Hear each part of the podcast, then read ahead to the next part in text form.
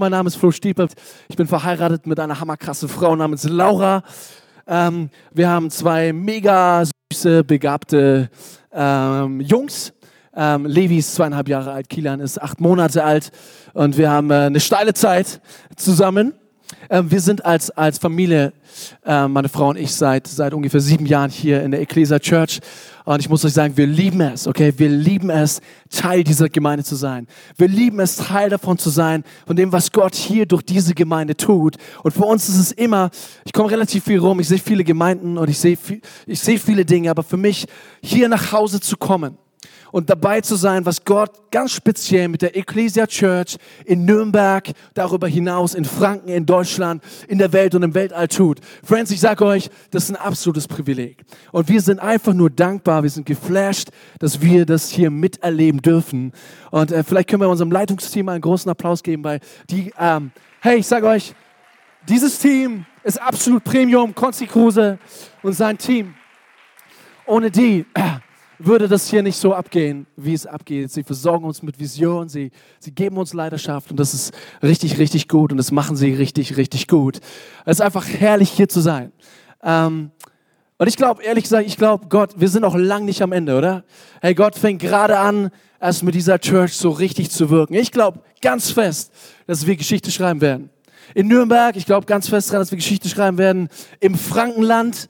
Und wir sehen jetzt schon, wie wir Einfluss haben überall und über die Landesgrenze hinaus. Und das ist, das ist richtig, richtig stark. Oder? Da können wir Gott auch nochmal einen großen Applaus geben. Come on, heute Morgen.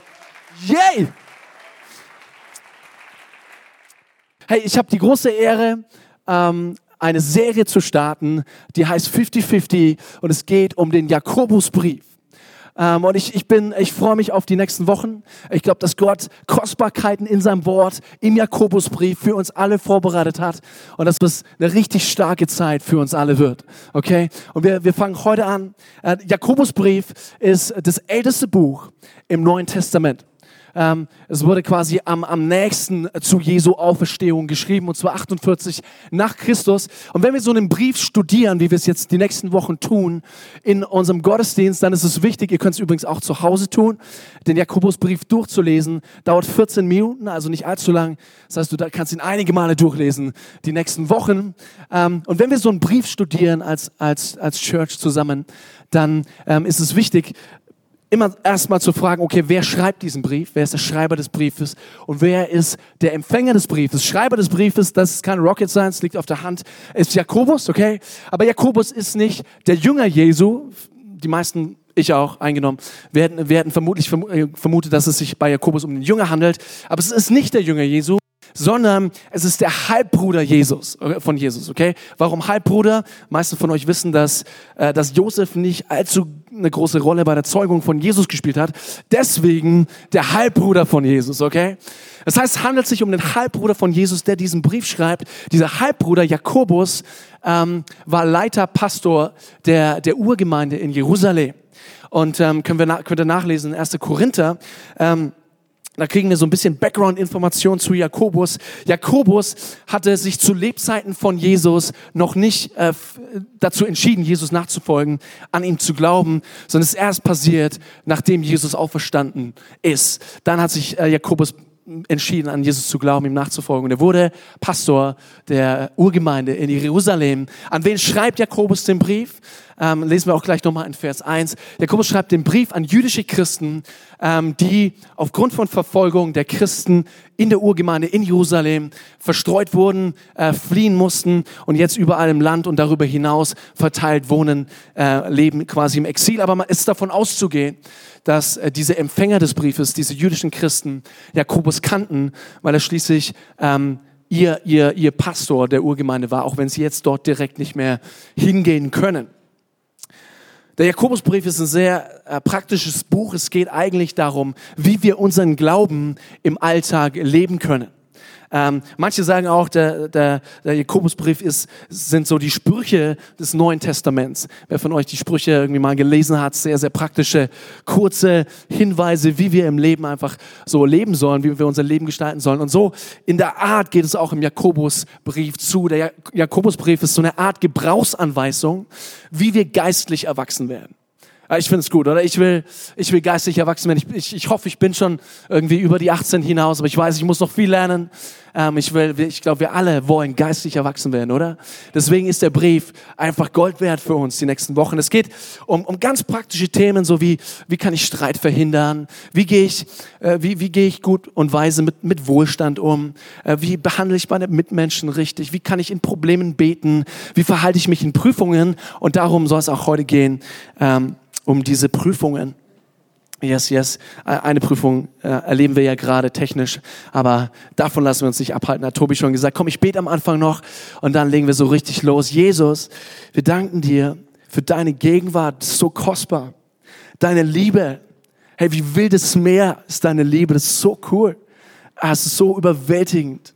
Heiliger Geist, ich bitte dich, dass du jetzt wirklich da bist mit deiner Gegenwart und dass du die nächsten Minuten gebrauchst und zu uns sprichst. Wir brauchen deine Veränderung. Es soll nicht meine Worte sein, es sollen deine Worte sein, die unser Leben verändern, die uns weiterbringen. Und nicht nur irgendwo hin, sondern näher zu. Und die ganze Church sagt Amen. Amen, Amen, Amen, Amen. Hey, lass uns loslegen. Seid ihr ready? Seid ihr ready, Gottes Wort zu empfangen? Ey, der 10 Uhr Gottesdienst war lauter und das war, war früher am Tag. Seid ihr ready? Sehr gut. Jakobus 1, Alter. Puh. Das ist gut. Wenn einer von euch einschläft, gibt es zwischendrin immer so ein paar Schläge und ihr seid wieder wach. Okay, Jakobus 1, 1. Jakobus, da heißt es Jakobus, Diener Gottes und des Herrn Jesus Christus an die zwölf Stämme, die in der Fremde leben, euch allen sende ich einen Gruß. Okay, fängt ganz nett an, oder? Ist auf jeden Fall zu empfehlen, wenn du mal einen Brief schreibst oder so, dann würde ich auch immer mit, einem, mit einer Begrüßung, mit einem Gruß anfangen. Aber das eigentlich Interessante in diesem Vers, das, das Offensichtliche habe ich ja schon gesagt, es geht um den Empfänger, ähm, es sind die, die jüdischen Christen, es geht um den Schreiber, Jakobus, er stellt sich ganz, ganz kurz vor, sagt kurz, um was es geht. Aber das eigentlich Interessante ähm, ist in diesem ersten Vers, dass wir uns vor Augen führen müssen, wer diesen ersten Vers schreibt. Es ist Jakobus, der Bruder von Jesus. Und als Bruder schreibt er diesen krassen Satz. Das ist, das, das ist crazy. Pass auf, Diener Gottes, er, Jakobus, Diener Gottes und des Herrn Jesus Christus. Ganz ehrlich, Freunde, das ist für mich ein handfester Beweis dafür, dass Jesus nicht nur Mensch war, sondern tatsächlich Gottes Sohn. Hey, niemand kennt Jako äh, Jesus besser wie, wie Jakobus, oder? Jakobus war mit ihm unterwegs, er ist mit ihm aufgewachsen. Ganz ehrlich, Freunde, ich, ich, ich liebe meine Brüder. Ich liebe meine Brüder. Aber ich kann dir zu 100% sagen, dass meine Brüder nicht perfekt sind. Okay, ich habe mit meinen Brüdern, ich habe mich geprügelt, wir haben uns die Nasen blutig, blutig geschlagen, wir haben uns belogen, wir haben uns, wir, wir haben uns harte Zeiten bereitet. Okay, ich habe Abgründe in, den in dem Leben meiner Brüder, also so schlimm war es jetzt auch nicht, aber, aber, aber je nachdem, was man als Abgrund bezeichnet, so ne, manche schauererregenden und, und äh, fürchterlichen Geschichten, die irgendwie im Nachhinein mega witzig waren. Aber hey, ich habe Abgründe gesehen und ich kann dir zu 100% sagen, zu 100%, bist du ready? Keiner meiner Brüder ist der Sohn Gottes. Mm -mm. Weiß ich sicher, weiß ich sicher. Ich, ich, ich wüsste es, aber ich habe ich habe sie erlebt, ich bin mit ihnen groß geworden, ich liebe meine Brüder, wir haben eine ganz enge Beziehung, wir haben eine ganz gesegnete Familie. Aber ich bin mir zu 100% sicher, keiner meiner Brüder ist der Sohn Gottes. No way. Aber Jakobus, der das gleiche Jahr erlebt hat, okay? Ich meine, er ist mit Jesus aufgewachsen. Ich stelle mir so vor, manchmal, er wollte wahrscheinlich mal mit Jesus einen Fight anfangen, aber entweder hat sich Jesus gar nicht eingelassen, du konntest dich mit Jesus nicht prügeln, oder er hat sich eingelassen, aber ich glaube mir, der Punch von Jesus, ah, äh, Jakobus, wenn er sich darauf eingelassen hätte, hätte hat er wahrscheinlich nicht, aber Jakobus hätte verloren. Aber, aber Jakobus sagt hier, der so nah dran an Jesus war, kommt zu dem Entschluss, an einem Punkt in seinem Leben, wo er sagt, ich bin, ich bin Diener des Herrn Jesus Christus. Jesus Christus, mein leiblicher Bruder, ist nicht irgendein Mensch, sondern ist der Sohn Gottes. Das ist für mich ein Gottesbeweis. Ist absolut, ach, ich liebe diesen Einstieg. So richtig stark. Und dann, und dann steigt Jakobus äh, so in sein, in sein Thema der ersten Verse ein. Jakobus 1, 2 heißt es, seht es als, eine ganz besondere, als einen ganz besonderen Grund zur Freude an, wenn ihr Prüfungen verschiedenster Art durchmachen müsst. Eine andere Übersetzung sagt, wenn unser Glaube auf vielfältige Art und Weise geprüft wird. Mein Jakobus, Du hast so gut angefangen, oder? So ein netter Gruß am Morgen, Hammer. Wir haben uns richtig gut gefühlt und jetzt haust du das hier raus. Wir sollen uns freuen, wenn wir Prüfungen verschiedenster Art durchmachen müssen. Wirklich? Ist es dein Ernst? Wir sollen uns über Prüfungen freuen. Ich meine, ich, äh, ich freue mich über, über Vanilleeis mit heißer Himbeersoße, okay? Darüber freue ich mich. Weiß nicht, wie es dir geht. Ich freue mich darüber, wenn der erste FC Nürnberg gewinnt. Das passiert ja schon selten genug. Morgen gibt's eine große Prüfung, habe ich gehört, gegen Bayern. Ich bin jetzt nicht so ein Fußballfan, aber, aber hey, darüber freue ich mich. Aber darüber freuen, wenn wir Prüfungen verschiedenster Art durchmachen müssen. Das ist was ganz was anderes. Das ist, das ist crazy. Wer von uns mag schon Prüfungen? Gut. Okay, keiner mag Prüfungen. Ich, ich sage euch, ich, ich mag auch keine Prüfungen. Tatsächlich, ähm, ich habe vor einigen, man sieht es mir nicht an, aber ich habe vor einigen Jahren mein Examen in der Uni geschrieben. Und ähm, es passiert heute noch, du kannst meine Frau, Frau, Frau fragen, alle zwei bis drei Monate habe ich einen Albtraum, hab, wirklich, ich einen Albtraum von meiner Prüfungszeit, meiner Examenszeit in der Uni. Und ich träume nicht davon, dass ich irgendwie den Stoff nicht verstehe oder den Stoff nicht, dass ich nichts auf die Frage weiß oder so. Sowas hat mir gar keine äh, Kopfzerbrechen bereitet. Ich träume immer davon, dass ich die Prüfung irgendwie verpasse verpeil, vergesse mich anzumelden und einfach nicht zugelassen werde und irgendwie mein Leben lang studieren muss. Das ist so eine, keine Ahnung, ist auch ein paar Mal passiert tatsächlich in meiner Uni-Zeit. Aber, aber das, das ist so eine Angst. Ganz, ich mag keine Prüfungen. Mag ich nicht. Wer mag schon Prüfungen? Und trotzdem schreibt Jakobus hier, wir sollen uns freuen, wenn wir auf verschiedenste Art und Weise geprüft werden. Ihr seht schon, es ist, äh, es ist ein ziemlich steiler Einstieg, den Jakobus hier wählt. Prüfungen Tests. Ziemlich unbequemes Predigtthema für so einen schnuckeligen Sonntagmorgen. Äh, vielleicht hat mir Konsti deshalb auch das Thema gegeben und er predigt heute in Bremen.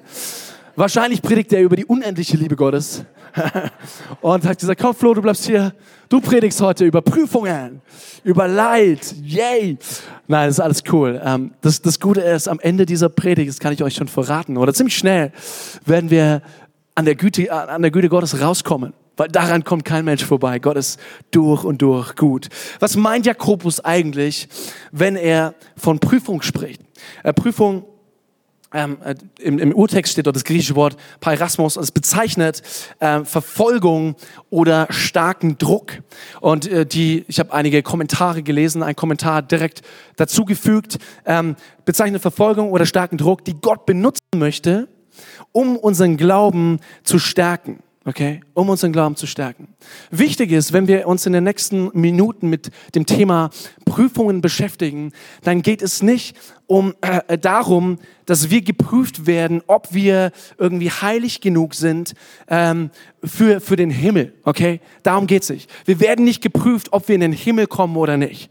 Ist ganz wichtig zu verstehen, ähm, weil diese Prüfung und auch in der äh, tatsächlich hat Jesus alle Prüfungen im Leben für uns schon gemeistert. Und die Hauptprüfung, nämlich er hat den Druck besiegt, er ist auferstanden. Diese Prüfung, er, hat, er ist für unsere Schuld gestorben. Diese Prüfung ist schon weggenommen von uns. Es kann uns keiner mehr nehmen. Den Erfolg dieser Prüfung kann uns keiner mehr nehmen. Du bist bereits, ähm, du, du bist bereits befähigt von Jesus Du hast bereits deinen Abschluss. Das ist doch cool, oder? Du hast bereits deinen Abschluss und du bist bereits zugelassen, in Anführungszeichen, für den Himmel. Okay, nicht weil du so treu bist, weil ich so treu bin, weil wir so viel richtig machen, sondern weil Jesus gut ist. Weil Jesus für uns stirbt und diese Prüfung meistert. Sondern es geht es, es, es geht vielmehr um spezifische Dinge, um Geschehnisse, Herausforderungen, leidvolle Situationen, die in unserem Leben passieren. Und deswegen ähm, heißt diese Serie auch 50-50, der Jakobusbrief, weil, weil, weil Gott auf der einen Seite alle Prüfungen für uns Jesus durchlaufen hat und mit Erfolg bestanden hat. Und auf der anderen Seite gibt es aber immer noch diesen Punkt, wo wir auch, das ist die 50 und die andere 50 ist, wo wir auch noch Dinge, ähm, Dinge erarbeiten müssen, gemeinsam mit Gott. Und das sind die anderen 50. Deswegen heißt die Serie 50-50. Ich glaube, dass dieses Thema Prüfungen, dieses Thema Zeit, Zeit des Drucks, äh, Zeit des Leidens ein absolut wichtiges Thema ist. Ähm, denn wir alle haben mit Prüfungen zu tun. mit Herausforderungen, mit, mit, mit, mit Leid, mit Zeiten des Drucks, mit Zeiten der Erschöpfung. Wir alle stecken in einer Prüfung, oder? Und wenn du gerade in keiner Prüfung steckst, dann kommst du wahrscheinlich gerade aus einer Prüfung oder stehst kurz davor, wieder in eine Prüfung hineinzugehen. Hey, wer, wer von euch würde sagen, er steckt gerade in einer Prüfung? Also ich, ich sage hundertprozentig. Ich stecke, glaube ich, gerade in zwei bis drei Prüfungen. Heute Morgen steck, kam ich in die Vierte rein, als der Typ vor mir so ultra langsam gefahren ist und ich äh, hierher wollte. Ähm, Herr, wir alle stecken in Prüfungen. Vielleicht sitzt deine Prüfung ja auch neben dir gerade. Nein, Spaß. Nein, nein, nein. Hey, da wollen wir, da wollen wir nicht hingehen. Das Fass machen wir nicht auf. Ähm, wir alle stecken in Prüfungen. Und Gott gebraucht diese Prüfungen in unserem Leben. Warum? Gott ist ein durch und durch guter Gott. Er ist ein guter Vater und als guter Vater hat er vor allem eine Sache im Sinn. Er ist interessiert daran, dass wir, dass du und ich, dass wir uns weiterentwickeln. Dass unser Glaube wächst, dass unser Charakter reift. Tatsächlich ist er mehr an deinem und meinem Charakter interessiert, als daran, dass wir uns wohlfühlen und immer alles happy clappy ist. Okay? Ist, er ist vielmehr daran interessiert, dass, dass unsere Heiligkeit steigt in unserem Leben. Dass Heiligkeit in unserem Leben zunimmt, als daran, dass wir immer glücklich und zufrieden sind. Gott ist interessiert daran, dass wir vorankommen, dass wir wachsen und dazu braucht es Tests. Es geht nicht ohne Tests, ohne Prüfungen, weil Prüfungen etwas offenbaren. Sie offenbaren, ob du den Lernstoff, ob ich den Lernstoff verstanden habe, verinnerlicht habe, ob ich bereit bin, auf die nächste, aufs nächste Level zu gehen oder nicht. Prüfungen zeigen, ob wir die Lektion gelernt haben oder nicht. Das Blöde bei Gott ist, du kannst, du kannst nicht abschauen, okay? Du kannst bei Gott nicht cheaten, weil Gott sieht alles. Ich werde mit dir, einige von euch hier, ey, die sind richtige Profis im Abschauen früher gewesen. Ich habe das auch perfektioniert in der Schule. Gott hat mir inzwischen vergeben, aber hey, ähm, und wenn gerade Kinder hier und, und Jugendliche hier drin sitzen, die noch in die Schule gehen, äh, einfach kurz zu machen. Aber hey, wir haben die crazysten Methoden entwickelt, um durch Prüfungen zu kommen, oder? Du auch, ne? Auf irgendwie einen Zettel auf den Kopf vom Hintern, hinterm Nachbar geklebt und äh, hier am Bein so eine weite Hose angezogen, das ganze Bein vollgeschrieben und also hochgezogen und so. All diese Dinge, das funktioniert bei Gott nicht, okay? Äh, manche Prüfungen werden wir so oft machen, bis wir es kapiert haben. Und wenn es blöd kommt, werden wir die sechste Klasse immer und immer wieder machen, obwohl wir eigentlich für eine Professur an der Uni berufen sind. Und deswegen, das ist auch so ein Punkt, warum mir das Thema mehr und mehr so am Herzen liegt, weil ich mir denke, hey, das wollen wir nicht, das will keiner von uns, oder? Wir wollen nicht, wir wollen nicht diese Kinder im Geist bleiben, die die sechste Klasse die ganze Zeit wiederholen. Hey, wir wollen doch, dass Gott weitergeht mit uns, dass Gott gute, weiter, weitere Schritte mit uns geht. Wir wollen doch diese Professoren werden. Wir wollen doch einen Lehrstuhl an der Uni haben, oder? Ähm, das wollen wir alle. Aber Gott sieht einen Wert in diesen Prüfungen. Sprüche 17.3 heißt es, Gold und Silber prüft man durch Schmelzen, aber was im Herzen des Menschen vorgeht, das prüft der Herr. Es gibt verschiedene Prozesse, um, um, um Edelmetalle, also Silber, Gold, und so ein bisschen reiner zu machen. Und Schmelzen ist ein Prozess davon. Ich bin jetzt kein Physiker, aber äh, was, was bei diesem Prozess passiert ist, ähm, man, man verflüssigt Gold, man erhitzt es, Gold wird flüssig, Silber wird flüssig und die schweren, reinen Metallmoleküle, was auch immer das dann sind, sinken runter und die unreineren Moleküle, der Schmutz, steigt nach oben. Und was man dann machen kann, ist, man kann praktisch den Schmutz und die unreineren Moleküle einfach so wegwischen, wegnehmen von oben und wir bekommen, ähm, wir bekommen reineres Gold, reineres Silber. Und genauso verfährt Gott mit unserem Leben. Gott lässt Prüfungen in deinem und meinem Leben zu. Er will das, er will diese unreineren, er will diesen Schmutz, er, er, er will das wegnehmen, wegnehmen von uns, von, von uns. Er will, dass dieser Schmutz verbrennt und wir zu purem Gold werden. Wir zu purem Gold werden. Und das, hey, das will ich. Ich will pures Gold werden. Und ich frage, die Frage ist doch, wie, wie genau kann es passieren? Wie genau äh, verhalten wir uns denn jetzt in Prüfungen, damit Gott äh, ans Ziel mit uns kommt? Damit wir zu purem Gold werden. Und ich habe euch vier Punkte mitgebracht. Ähm, nur vier Punkte heute und, und ich, ich, ich bete einfach, dass diese vier Punkte in unser Herz fallen und dass wir das mitnehmen. Ich liebe es äh, äh, zu predigen und, und, und, und einfache Botschaften zu formulieren, die wirklich vielleicht nur ein, zwei Gedanken, die du heute mitnimmst, aber die dich einfach das nächste Jahr in jede Prüfung, in die du kommst, einfach begleiten. Dafür, dafür bete ich heute Morgen. Der erste Punkt heißt, erkenne, was wirklich passiert. Die Tragik bei einem Test ist, dass das Problem selbst oft die Lernerfahrung überlagert. Okay? Das heißt, dass wir gar nicht wahrnehmen, dass die Situation, in der wir uns befinden, äh, es kann ein schlechter Nachbar sein, das kann eine finanzielle Herausforderung sein, es kann Jobverlust sein, ähm, es kann, können nachtaktive Kinder sein, okay? Ich weiß, wovon ich spreche. Ähm, all, all diese Dinge, wir, wir befinden uns in einer Situation, aber wir sehen nur das Problem. Wir, wir, wir beginnen einfach nur, um dieses Problem gedanklich zu kreisen und vergessen, dass hinter dem Problem eigentlich eine Prüfung, eine Situation steckt, in der Gott etwas mit uns vorhat, die das Potenzial hat, uns weiterzuentwickeln, die das Potenzial hat, uns etwas beizubringen. Gott möchte in Zeiten der Prüfung uns etwas beibringen. Äh, und genau das sagt Jakobus ähm, 1, 3. Ihr seht schon, wir hangeln uns so ein bisschen die Verse ähm, im ersten Kapitel äh, entlang. Da heißt es, ihr wisst doch, wenn euer Glaube erprobt wird und sich bewährt, bringt das Standhaftigkeit hervor. Hey, Gott möchte mit in, in den Prüfungen, in der Prüfung etwas in uns hervorbringen. Er möchte Standhaftigkeit unseres Glaubens entwickeln. Er möchte unseren Charakter shapen. Er hat ein Lernziel für dich und mich in jeder Prüfung. Und dieses Lernziel hat etwas mit unserem Charakter zu tun. Und damit wir dieses Lernziel erreichen, da bin ich schon beim zweiten Punkt, damit wir dieses Lernziel erreichen, ist es wichtig, dass wir mit Gottes Wachstumsprozess kooperieren. Ähm, Prüfungen, Prüfungen werden kommen ob wir es, ob wir es wollen oder nicht. Gott wird uns prüfen. Er wird uns weiterentwickeln, ob wir es wollen oder nicht. Eltern kennen das. Ich kenne das. Hey, ich werde meine, ich werde mein, ich will etwas Kostbares äh, hervorbringen in meinen Söhnen, oder? Und deswegen werde ich meine Söhne äh, äh, prüfen. Ich werde meine Söhne, ich werde Dinge tun, um, um, um, um meine Söhne weiterzuentwickeln, ihren Charakter zu shapen, pures Gold hervorzubringen.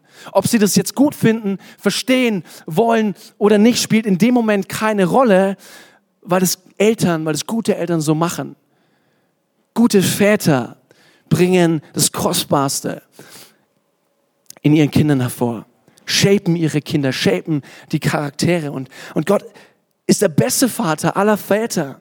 Und, äh, und manchmal denken wir so, ich habe so den Eindruck, manchmal auch, auch ich, ne, ich habe so den Eindruck, manchmal denke ich und denken wir, da im Himmel ist dieser himmlische Santa Claus, okay, der die ganze Zeit nur lächelt und einen schönen weißen Bart hat und einen dicken Bauch und eigentlich und, und uns immer die ganze Zeit nur mit Geschenken überhäuft. Aber, aber so, so ist Gott nicht, okay? Weil das ist kein gut, das macht kein guter Vater. Herr Gott hat was viel, viel Besseres mit uns vor. Er tut etwas viel Besseres. Er will das Beste in uns hervorbringen, in uns entwickeln, aus uns rausholen. Jakobus 1, 4, ähm, weiter geht's. Ich habe dort die Hoffnung für alle genommen, sonst habe ich die, die neue Genfer genommen als Übersetzung. Da, da, da heißt es, diese Standhaftigkeit soll in eurem Leben ihre Wirkung entfalten, damit ihr in jeder Beziehung zu reifen und vollkommenen Christen werdet und es euch an nichts fehlen wird. Reif und vollkommen. Pures Gold. Das ist das pädagogische Ziel Gottes mit uns. Hey, und die, die, die Prüfung, in denen du gerade steckst, ist vielleicht sogar die Antwort auf deine Gebete. Wenn du zu Gott sagst, Gott, ich will alles, was du für mich hast. Ich will, ich will, dass du, dass du alles, was du für mich vorbereitet hast, dass du mir das, dass du mir das gibst. Dann sagt Gott, hey, auf, auf jeden Fall, aber es werden, sei dir sicher, es werden Prüfungen, es werden Zeiten des Drucks involviert sein. Hey, wenn du zu Gott sagst, Gott, ich, ich, ich will mal, ich will viel Geld verdienen. Und es ist jetzt nichts Schlechtes. Vielleicht hat Gott einen Plan mit dir, dass du eine erfolgreiche Businessfrau wirst und die nächsten 33 Standorte hier in Nürnberg mit, mitträgst. Ähm, Hey, es kann ja sein, dass das, dass das Gottes Weg für dich ist. Aber wenn du das zu Gott sagst, Gott, ich will, ich will viel Geld verdienen, dann sagt Gott, really? Bist du dir sicher, okay? Dann sei aber auch, sei dir bewusst, dass dieser Weg nicht einfach werden wird.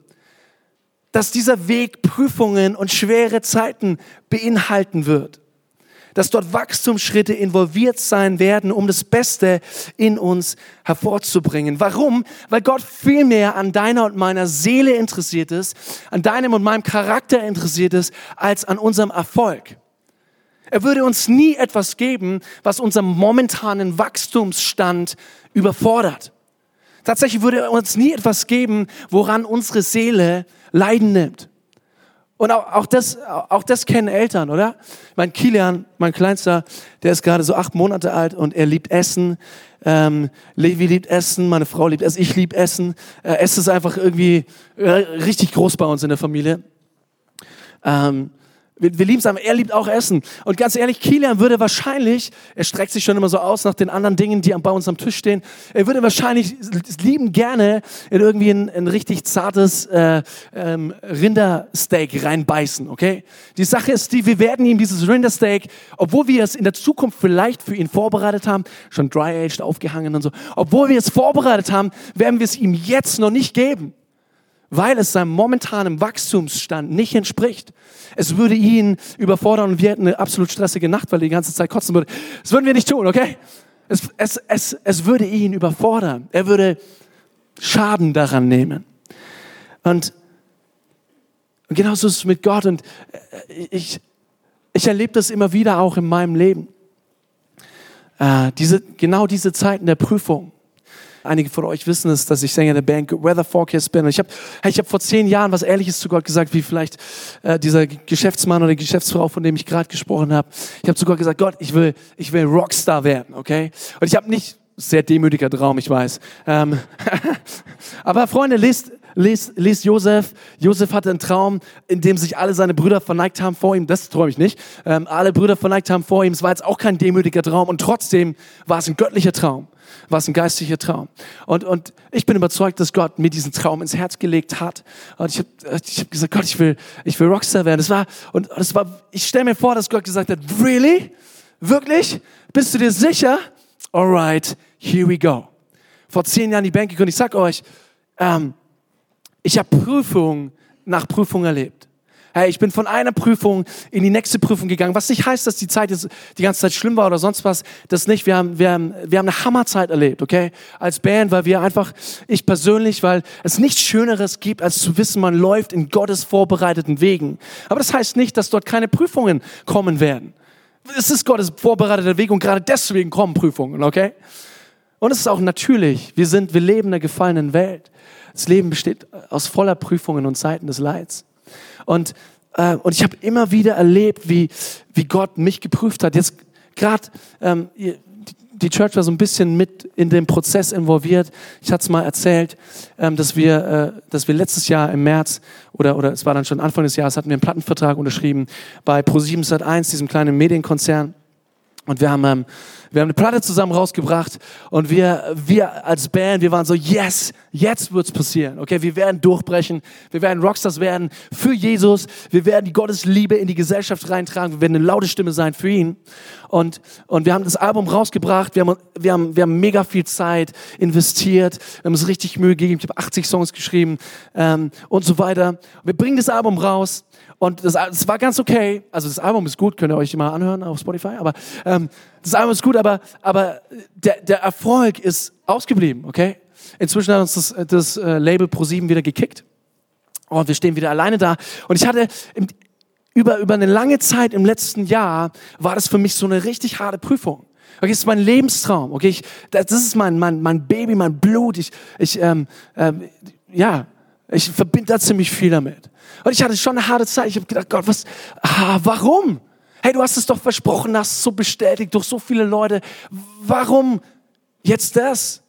Und wisst ihr, rückblickend, jetzt nach einem Jahr, sehe ich und sage, hey, es war einfach nur eine weitere Prüfung auf dem Weg zum Rockstar sein, okay? Es war eine weitere Prüfung. Ganz ehrlich, ich glaube, ich wäre noch nicht bereit gewesen, im März letzten Jahres Rockstar zu werden. Ich wäre noch nicht bereit gewesen. Es hätte, meine Seele hätte Schaden genommen. Ich habe festgestellt, damals, so auch jetzt reflektierend, ich hatte extrem viel Respekt, weil es auch alles neu war für mich, so von der vor der äh, vor der ganzen Musikbusiness-Welt und so.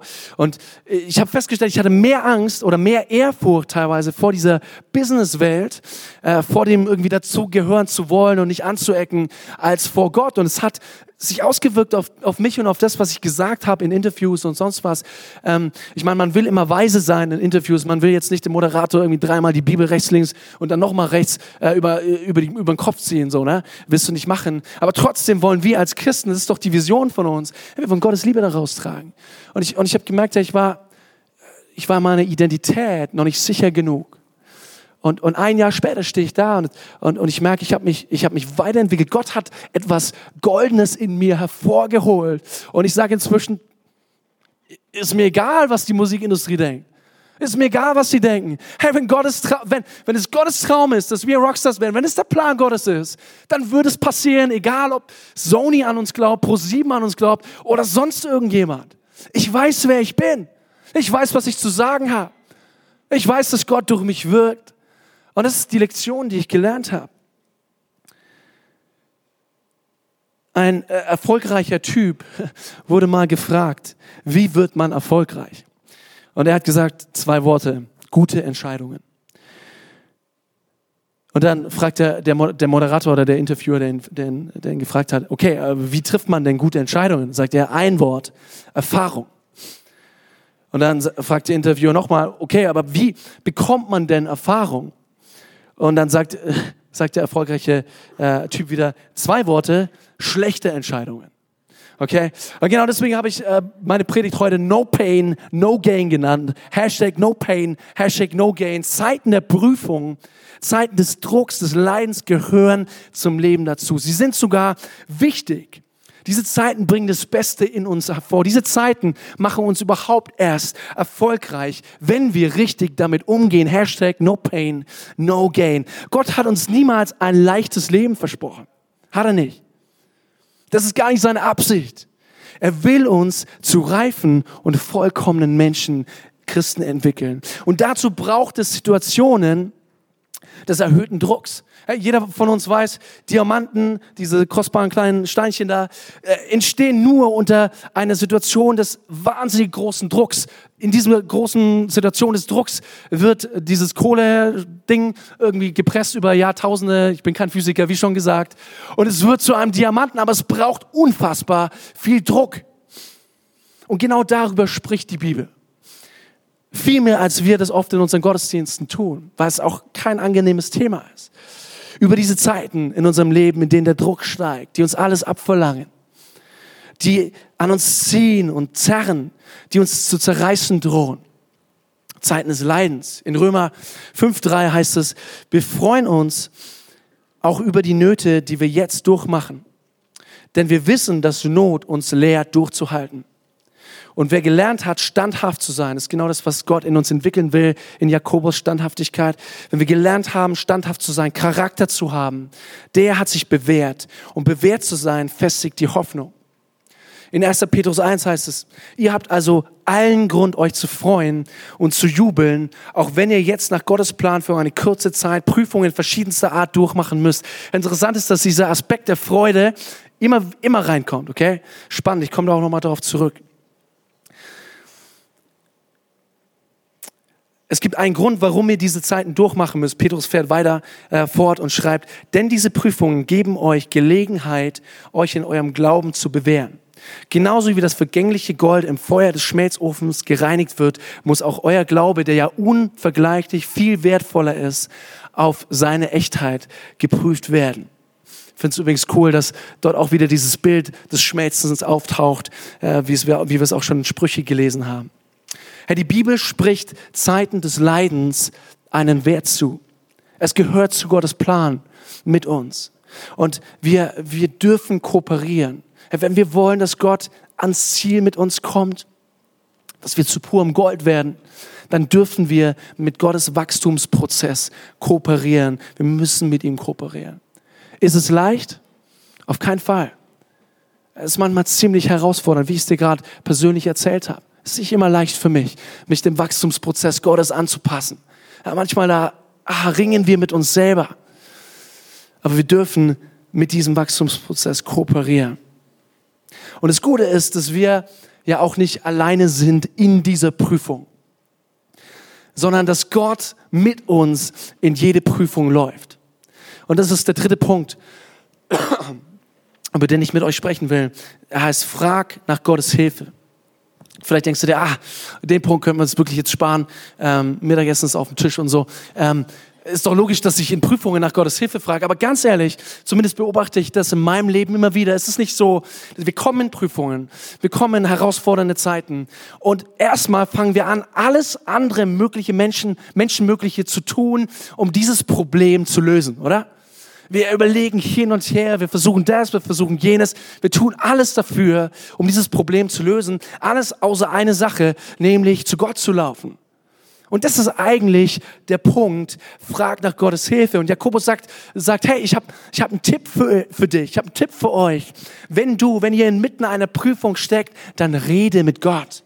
Rede mit Gott. Über was? Er sagt uns sogar, was wir fragen sollen. Vers 5 heißt es, wenn es aber jemand an Weisheit fehlt, bitte er darum und sie wird ihm gegeben werden. Mit anderen Worten, wenn du in einer Prüfung steckst, wenn, die, wenn der Druck steigt, wenn, wenn dir das Wasser bis zum Hals steht und du nicht weiter weißt, du keinen Ausweg siehst, dann darfst du zu Gott kommen und du darfst, und du darfst um Weisheit beten. Darfst Gott um Hilfe bitten. Weisheit ist die Fähigkeit, es richtig anzuwenden, was, was wahrscheinlich schon in uns steckt was, was bereits in uns steckt, was wir schon wissen. Und in dieser Zeit der Prüfung dürfen wir, es, es ist ja meistens so, äh, kommen, es, es kommen diese Prüfungen, ähm, es kommen diese Zeiten und wir beginnen zu beten, oft. Aber instinktiv beten wir, Gott, nein, hol mich hier raus, bitte schnell, hol mich hier raus. Aber das ist gar nicht der Punkt. Denn Gott will dich in dieser Schule haben. Er will mich in dieser Schule haben. Er will uns etwas beibringen. Er hat etwas Gutes auf der anderen Seite dieser Prüfung für dich vorbereitet. Wir dürfen viel mehr beten. Gott, was soll ich eigentlich lernen? Was willst du mir beibringen? Wo möchtest du mich shapen? Was möchtest du in mir hervorbringen, entwickeln? Genau das ist die göttlich richtige Frage, die wir stellen sollen. Und ähm, ich will ganz kurz mal einen kleinen theoretischeren Einschub bringen, ähm, weil bei genauerer Betrachtung ist dieser, dieser Konstrukt Prüfung, dieses, dieses ganze Konstrukt durchaus äh, komplex. Und ich will es einfach nur am Rande erwähnen, aber einfach nur, dass ihr wisst, hey, ähm, das ist, das ist durchaus komplex, ähm, weil es stellt sich die Frage, wer steckt denn hinter so einer Prüfung? Wer steckt dahinter, wenn wir geprüft werden, äh, Zeiten des Leids haben? Ich frage nach der Quellung der Prüfung. Ist es die Welt? Ist es der Mensch? Ist es Gott? Ist es der Teufel? Ähm, aber es ist so, und dazu gibt es hunderttausende verschiedener Meinungen und Auslegungen. Ähm, was ich für mich persönlich festgestellt habe, ist, dass es, dass es keine 100% sichere, klare ähm, Meinung dazu gibt, okay? Aber was ich, was ich sicher weiß, ist, dass die Bibel eigentlich die Beantwortung, für die Bibel ist die Beantwortung dieser Frage eigentlich gar nicht so wichtig. Sie scheint eigentlich schon fast irrelevant zu sein. Ob Gott jetzt die Prüfung initiiert, ob er sie benutzt oder einfach nicht verhindert, ist nicht der entscheidende Punkt. Okay? Sondern für die, für die Bibel ist der entscheidende Punkt diese Frage danach, wie wir mit den Prüfungen umgehen. Diese Frage, Gott, was soll ich gerade lernen? Das ist das eigentlich Wichtige. Das ist das, was wir mitnehmen sollten und behalten sollten. Was möchtest du mir beibringen, Gott? Wo möchtest du mich shapen? Und dann, und dann, wenn wir diese Frage stellen, dann dürfen wir still sein vor Gott und hören, was er sagt. Und er wird uns antworten, er wird uns zeigen, um was es geht. Er wird uns zeigen, was er hervorbringen möchte in uns. Er wird uns Weisheit geben, die Prüfung zu meistern. Und das heißt in gewisser Weise auch, dass wir Einfluss darauf haben, wie lange eine Prüfung dauert. Weil umso eher ich an den Punkt komme, an dem ich sage, Gott, was möchtest du mir eigentlich sagen? Was möchtest du in mir entwickeln und hervorbringen? Welchen Charakterzug möchtest du in mir hervorbringen? Umso eher können wir diese Prüfung erfolgreich absolvieren. Gott, bring in mir hervor, was du mir lernen möchtest. Das darf in solchen Zeiten unsere Prayer Time bestimmen. Gott, gib mir Geduld.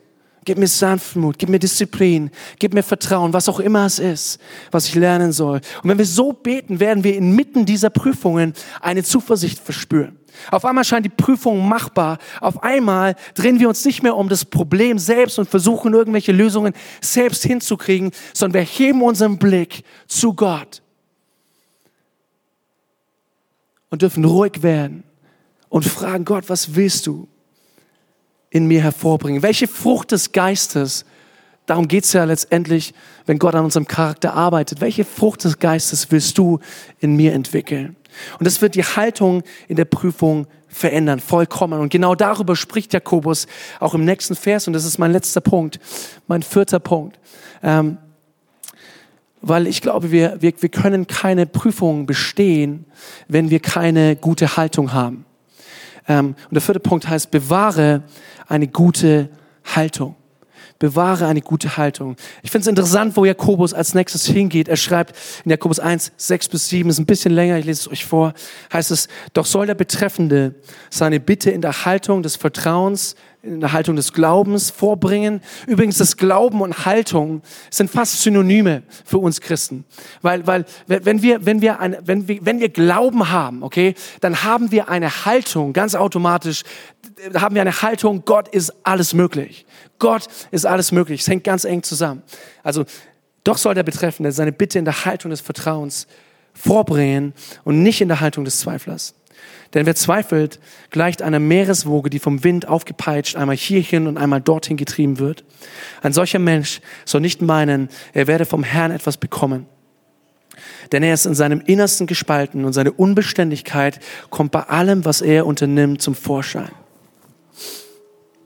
Übrigens ist die Unbeständigkeit ja genau das Gegenteil von dem, was Gott in uns hervorbringen will. Nämlich Standfestigkeit, Standhaftigkeit, Charakter. Eine Haltung des Glaubens ist der Schlüssel in Zeiten Prüfungen, von Prüfungen, in Zeiten von Leid. Und ich will euch, ich will euch einfach jetzt so am Ende der Predigt, ich würde euch ganz gern, weil ich weiß, dass einige von euch Prüfungen durchmachen, die, die meisten von uns. Und einige von uns machen Prüfungen durch, die alles andere als leicht sind. Wir reden hier nicht von irgendwie einem netten, äh, einem, einem blöden Nachbarn, der uns irgendwie einfach nur Geduld abverlangt. Ähm, wir reden nicht von nachtaktiven Kindern, die uns den Schlaf, Schlaf rauben, sondern wir reden von viel, viel schwer, schwerwiegenderen Dingen. Versteh mich nicht falsch, ich will das überhaupt nicht runterspielen. Gott sieht dich und er weiß, was du auch gerade zu meistern hast in deinem Leben. Und deswegen würde ich einfach gern so ein paar Verse über dich aussprechen, über uns aussprechen als Church. Und dürft die Verse einfach mal so annehmen für euch in euren Prüfungen, ob sie nun äh, gerade leichter sind oder schwerer. Die Haltung des Glaubens ist signifikant wichtig. Der Glaube daran, dass Gott alles möglich ist, selbst wenn wir noch keinen Weg sehen. In Epheser 3, 21 heißt es, ihm, der mit seiner unerschöpflichen Kraft in uns am Werk ist, es unendlich ist und unendlich viel mehr zu tun vermag, als wir erbitten oder begreifen. Ihm gebührt die Ehre. Hey, du kannst, du kannst aufhören, permanent um das Problem zu kreisen. Du musst die, die, die Lösung des Problems nicht mehr suchen. Weil du hast einen Gott, der mit dir in dieser Prüfung ist. Der dich an der Hand nimmt und mit dir durch diese Prüfung geht. Und diesem Gott ist alles möglich. Er kennt die Lösung des Problems.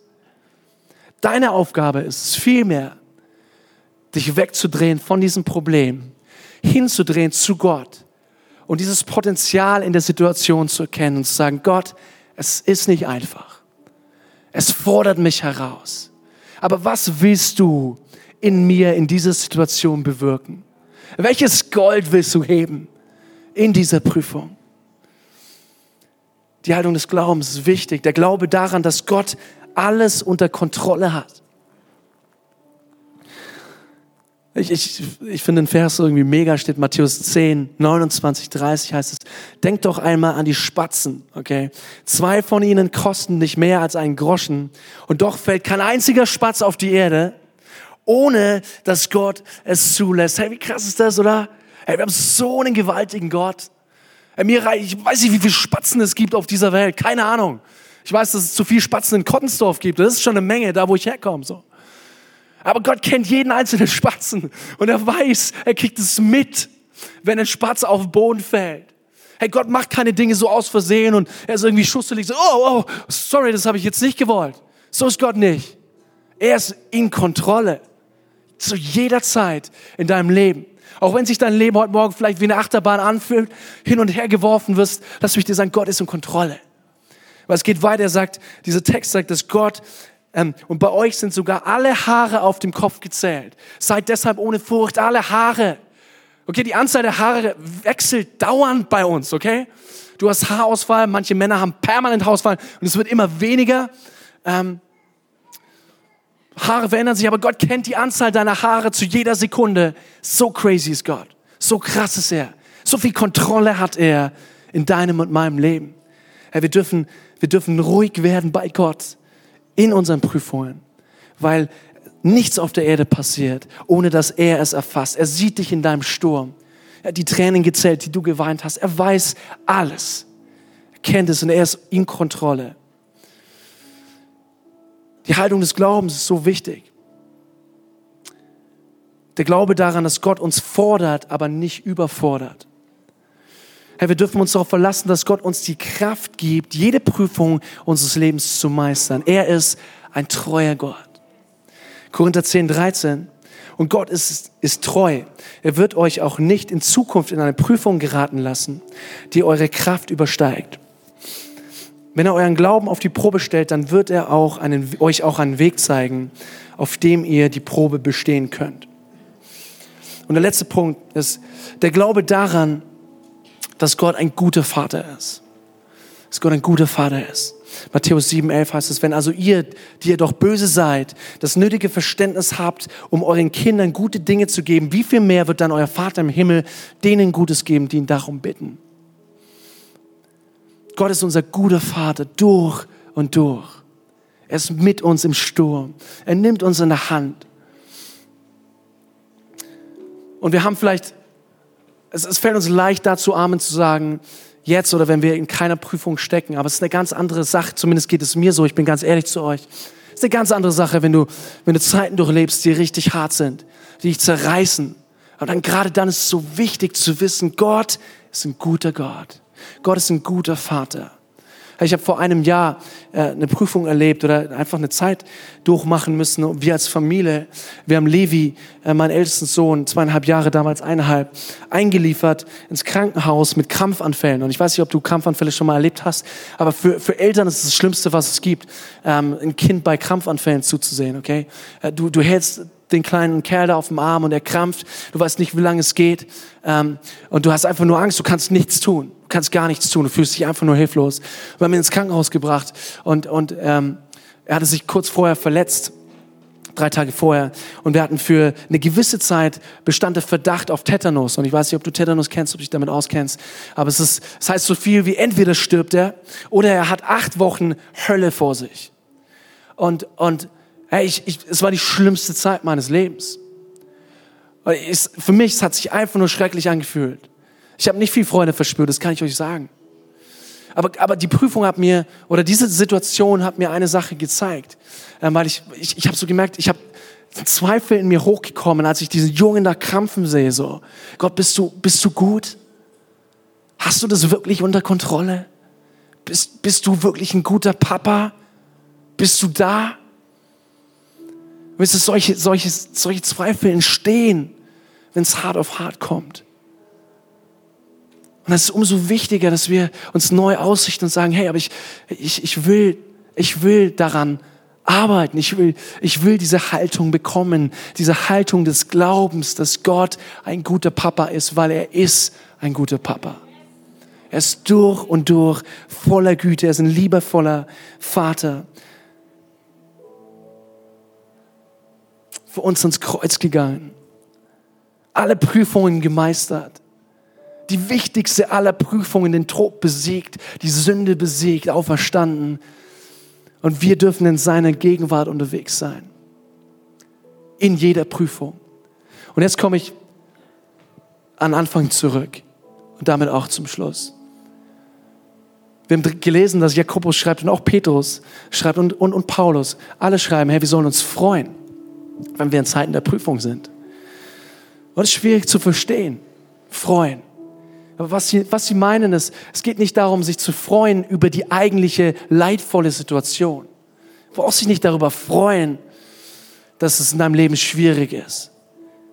Aber wenn du erkennst, dass da ein guter Papa am Wirken ist, und mit dir durch die Stürme deines Lebens geht und dabei ist, Gold aus dir zu machen, dann ist das, diese Prüfung ist dann Grund zur Freude.